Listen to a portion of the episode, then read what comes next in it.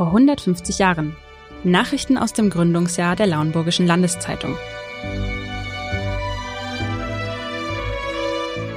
Was die Menschen in der Region 1870 bewegte, der Podcast. Der heutige Podcast wird Ihnen präsentiert von Johanniter Krankenhaus Geesthacht. Mit neun Fachabteilungen stehen wir im Johanniter Krankenhaus Geesthacht rund um die Uhr bereit, um uns für Sie einzusetzen. Ihre Gesundheit zu erhalten oder wiederherzustellen ist unser Ziel. Unseren Mitarbeitern ist es ein persönliches Anliegen, für ihr Wohlergehen zu sorgen. Die Johanniter aus Liebe zum Leben. Mehr Infos unter www.johanniter-krankenhaus.de Folge 5 Land und Volkswirtschaftliches Die Rubrik Land und Volkswirtschaftliches dürfte im Jahr 1870 von großem Interesse gewesen sein. Nicht nur die Landwirte waren sicher froh über Tipps gegen die Rinderseuche, zur Tollwut unter Kühen oder zu Schafpocken, über Infos zur Lagerung von Düngemitteln sowie ausführliche Diskussionen etwa zu Fragen wie Sollen wir die Saatfurche walzen? Auch der private Haushalt kam immer auf seine Kosten. Erfuhr etwas über den Wurmstich bei Äpfeln und Birnen oder über die Kunst des Gurkenlagerns. Manches ist sogar heute noch aktuell, anderes reizt dazu, es einmal auszuprobieren.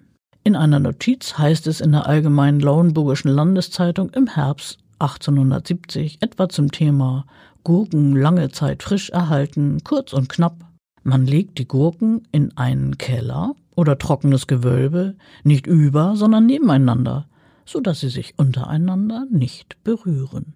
Was das Thema Eierlegen der Hühner im Winter mit Brennnesseln und dänischen Pferden zu tun hat, zeigt folgender Bericht.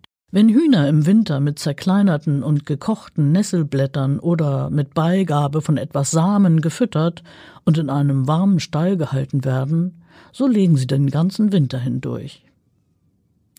Dass der Same übrigens ein dem Federvieh auch gedeihliches Futter sein müsste, beweist der Umstand, dass man im Herbste und im Frühjahr alles Federvieh in der Nähe von Nesselstauden eifrig scharren und den Samen begierig aufnehmen sieht. Dadurch lässt es sich auch erklären, warum die Nesseln, deren jede einzelne Staude Tausende von Samenkörnern trägt, an Orten, wo größere Massen dieser Pflanzen vorkommen, sich nicht so bedeutend vermehren, wie dies der Fall sein müsste, wenn der Same von diesen Tieren nicht verzehrt werden würde. Einen ganz vorzüglichen Einfluss aber hat dieser Same auf die Pferde, weshalb ihn die Dänen, deren Rosse wie bekannt sehr stattlich aussehen, sorgfältig sammeln, trocknen und zerreiben. Von diesem Nesselstaube mengen sie morgens und abends unter den Hafer. Die Pferde werden dadurch fleischig und fett, und ihr Haar erlangt einen auffallend schönen Glanz. Soweit das Plädoyer der Zeitung für die Brennnessel. Heute empfehlen Kräuterexperten die Blätter der Brennnesseln nicht nur Hobbyköchen als Zutat zum Salat. Auch bei speziellen Problemen, die 1870 aber noch deutlich häufiger aufgetreten sein dürften als heute, wusste die allgemeine Lauenburgische Landeszeitung Rat. So wird ein Mittel gegen das Springen hölzerner Fasshähne folgendermaßen beschrieben. Das Springen hölzerner Fasshähne wird dadurch verhindert, dass man dieselben in schmelzendes Paraffin einlegt und mit demselben so lange über 100 Grad Celsius erwärmt, dass aus dem Holze noch Luftbläschen entweichen. Hat die Luftentwicklung aufgehört, so lässt man den hölzernen Hahn noch so lange unter dem geschmolzenen Paraffin, bis dasselbe auf ungefähr 50 Grad Celsius, also bis nahe zu seinem Erstarrungspunkte, abgekühlt ist und entfernt hierauf durch starkes Reiben das auf der Oberfläche des Holzes lagernde Paraffin. Man hat nun einen vollständig und dauernd dichten Fasshahn. An Kaffeetrinker und Blumenliebhaber geht folgender Tipp unter der Überschrift Einfluss des Kaffeesatzes auf gewisse Blumen. Ein hiesiger Gärtner hat dieses Jahr die schon gelungene Probe geliefert, wie man prächtige blaue Hortensien bekommt, wenn man Kaffeesatz mit der Topferde mischt. Ein Versuch, die Kaffeesatzdüngung auch bei Rosenstöcken zu probieren, ist gemacht und wird seinen Erfolg im nächsten Jahr zeigen. Vielleicht könnte man auch die gemeinen weißen Lilien durch dieses Verfahren anders färben, ebenso auch Tulpen und dergleichen. An Gartenfreunde wendet sich auch dieser kleine Artikel über die Schafgabe. Die Schafgabe hat man in neuerer Zeit als Ersatz des Gartenrasens für sehr geeignet befunden und bietet dieselbe in der Tat mehrere beachtenswerte Vorteile.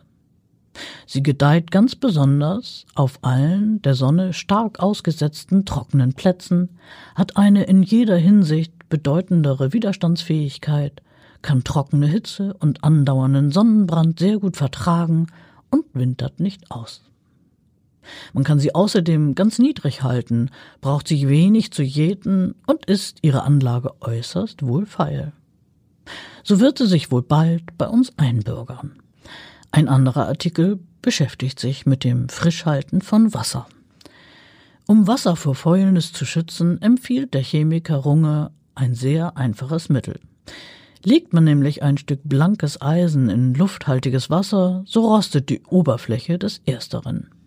Das heißt, sie überzieht sich mit Eisenoxidhydrat, welches dadurch entsteht, dass das Eisen den Sauerstoff des Wassers aufnimmt. Ist dieses erste Stück Eisen einmal angerostet, so kann man ein zweites blankes Eisen in das zu verschließende Gefäß mit Wasser legen, ohne dass es gleichfalls rostig würde.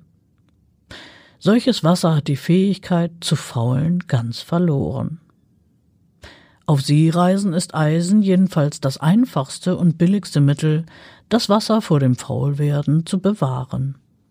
Aber auch in der Landwirtschaft dürfte sich öfter Gelegenheit finden, von einem so sicheren und mit keinen Kosten verbundenen Präservativ Gebrauch zu machen. Um Frische und das Konservieren geht es auch bei den nächsten Zeilen. Importiertes Fleisch. Aus Australien und Südamerika sind bereits wiederholt Sendungen von sogenannten geschmolzenem frischem Fleische angekommen und wird voraussichtlich diese Einfuhr sehr erheblichen Umfang annehmen. Das Fleisch junger Schafe wird dort, nach Herausnahme der Knochen, in seinem eigenen Fette frisch eingeschmolzen und soll von ganz gutem Geschmacke sein, wenn es vor dem Genuss etwas geräuchert wird. In Bremen kostet das Pfund solchen Fleisches nicht voll vier Silbergroschen und wird dort dasselbe in Fässern verkauft, deren eins 300 bis 450 Pfund enthält. Nicht nur mit Fleisch beschäftigt sich die Rubrik Landwirtschaftliches, sondern auch mit Kartoffeln. Und das liest sich so. Über eine neue praktische Art, gefrorene Kartoffeln zu konservieren, welche Herr Krause-Wolka probiert und bewährt befunden hat, berichtet man Folgendes. Man schüttet die gefrorenen Kartoffeln zum Auftauen und Durchsammeln auf eine Tenne, wäscht sie, nachdem sie aufgetaut sind, und lässt sie dann mit Spreu in eine Grube bringen, und zwar so, dass zuerst eine Lage Spreu durch zwei Männer gehörig festgetreten wird, hierauf eine ungefähr vier Zoll hohe Lage Kartoffeln, die mit etwas Salz bestreut werden müssen, ebenfalls festgetreten, dann wieder eine Schicht Spreu und so abwechselnd weiter. Herr Krause fand bei kürzlicher Revidierung der Grube die Kartoffeln nicht gefault, sondern von gutem Aussehen und eine schöne Weinsäure enthaltend, so dass er glaubt, dieselbe ohne zu kochen zum Viehfutter benutzen zu können. Unter dem Stichwort Volkswirtschaftliches sind Meldungen wie die nächsten beiden abgedruckt, vom Oberrhein meldet man, dass die Ergebnisse der diesjährigen Ernte den Beweis eines ausgezeichneten Getreidejahres geliefert haben. Am besten ist der Roggen und der Weizen geraten, aber auch an den übrigen Fruchtsorten sind die Ähren schwerwiegend und mehlreich. Wenn auch die im Wachstum zurückgebliebenen Halme, insbesondere bei Hafer und Gerste, eine der vorjährigen nicht gleichkommende Strohmenge erzielt haben. Die zweite Meldung kommt aus Oldesloe und ist vom 26. September. Ein hiesiger Geschäftsmann, der bei diesen Tagen von einer Reise nach Mecklenburg retournierte, versichert, dass der Ertrag der Kartoffelernte dort enorm und der Preis dafür in Folge ein höchst geringer sei. Mit wahrer Begeisterung berichtet die Redaktion über eine Neuheit, die sogenannten Erbsen oder Erbswürste. Am 1. Oktober liest sich das so. Erbsenwürste, von welchen wir im gegenwärtigen Feldzuge zum ersten Mal hören, werden in der Staatsfabrik für Armeepräserven in Berlin angefertigt. Sie sind unstreitig das Beste, was für die Armee bis jetzt beschafft worden ist. Sie bestehen aus einer Mischung von Erbsenmehl, Speck und Gewürz, welche in größeren Därmen in trockenem Zustande in Wurstform konserviert wird und sehr lange hält. Jede Wurst besteht aus drei durch einen Bindfaden abgetrennte Portionen. Zu einer Portion kommen dreiviertel Quart Wasser. Wird in diesem der Inhalt der Wurst einen Augenblick gekocht, so gibt das eine sehr schmack- und nahrhafte Suppe. Der Soldat kann fünf bis sechs Portionen bei sich führen und ohne sonstige Viktualien ganz gut davon leben. In derselben Fabrik werden jetzt auch Reiswürste fabriziert, für die vorzügliches Rindfleisch verwendet wird.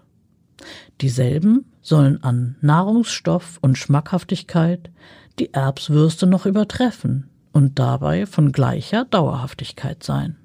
Sechs Wochen später nimmt die Allgemeine Lauenburgische Landeszeitung das Thema noch einmal begeistert auf. Berichtet von der Fabrik und den Vorzügen des Erbsfleischwurstes und ergänzt zum ersten Bericht Folgendes. Die Erbsfleischwurst besitzt insbesondere die Eigenschaft, jeder Temperatur, sowohl Hitze und Kälte, Nässe und Trockenheit dauernd widerstehen zu können, weshalb es sich für Privat- und Militärgebrauch, Schiffsverproviantierung etc. vortrefflich eignet.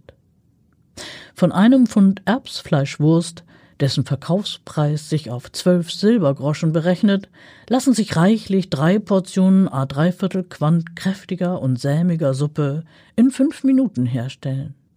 Denjenigen Hausfrauen Lauenburgs, welche einen Versuch mit dieser Wurst riskieren wollen, ist die Expedition unserer Zeitung gern erbötig, die Firma der Bezugsquelle mitzuteilen. Mit dieser Empfehlung für den Vorläufer der Fünf-Minuten-Terrine endet für heute unser Blick in die Zeitungsausgaben der Allgemeinen Lauenburgischen Landeszeitung von 1870. Alle Folgen des Podcasts unter bergedorferzeitung.de slash podcast.